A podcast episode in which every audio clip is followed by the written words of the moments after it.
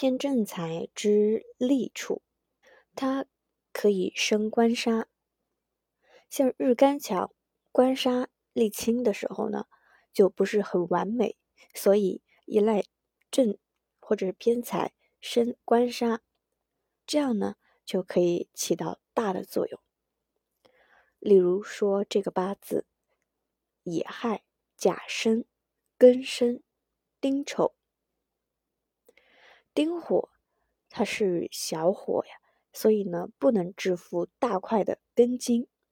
身太重而官太轻，甲乙双财并透，身助正官，所以呢可以弥补这个缺憾。这个八字呢就全仰赖于财升官了，而非仅仅是官克身。偏正财呢还可以泄伤食。像日干强，伤食也强。虽然日干有秀气，但是已经泄于伤食了，而伤食呢，却没有被抑制住，所以这个时候就依赖偏正财来泄它，得以疏通。比如说像癸卯、庚申、庚子、庚辰这个八字，这个八字呢，它是初秋三更，地支上。是申子辰，年上面呢是透了癸，金水并行，母强子健，根因为生水，所以呢秀气越来越发。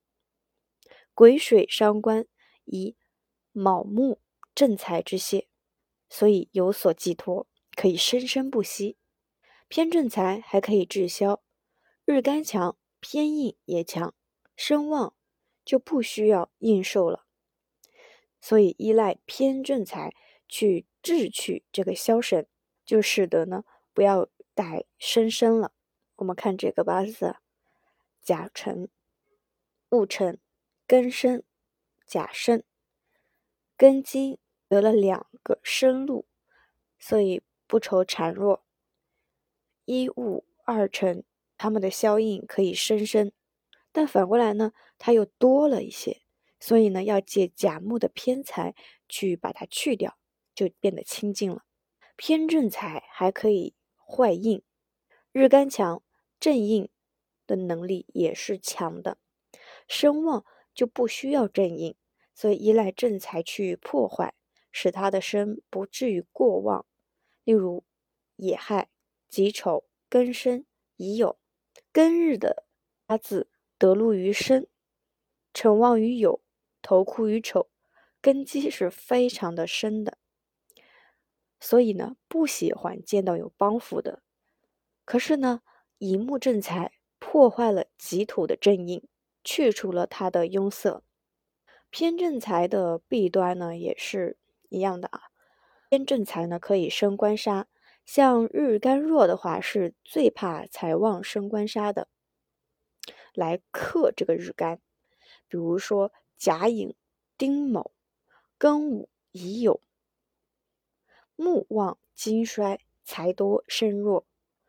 最遗憾的就是财还要升官，是官来克身，这个形势就非常的危急，就属于木火财官狼狈为奸了。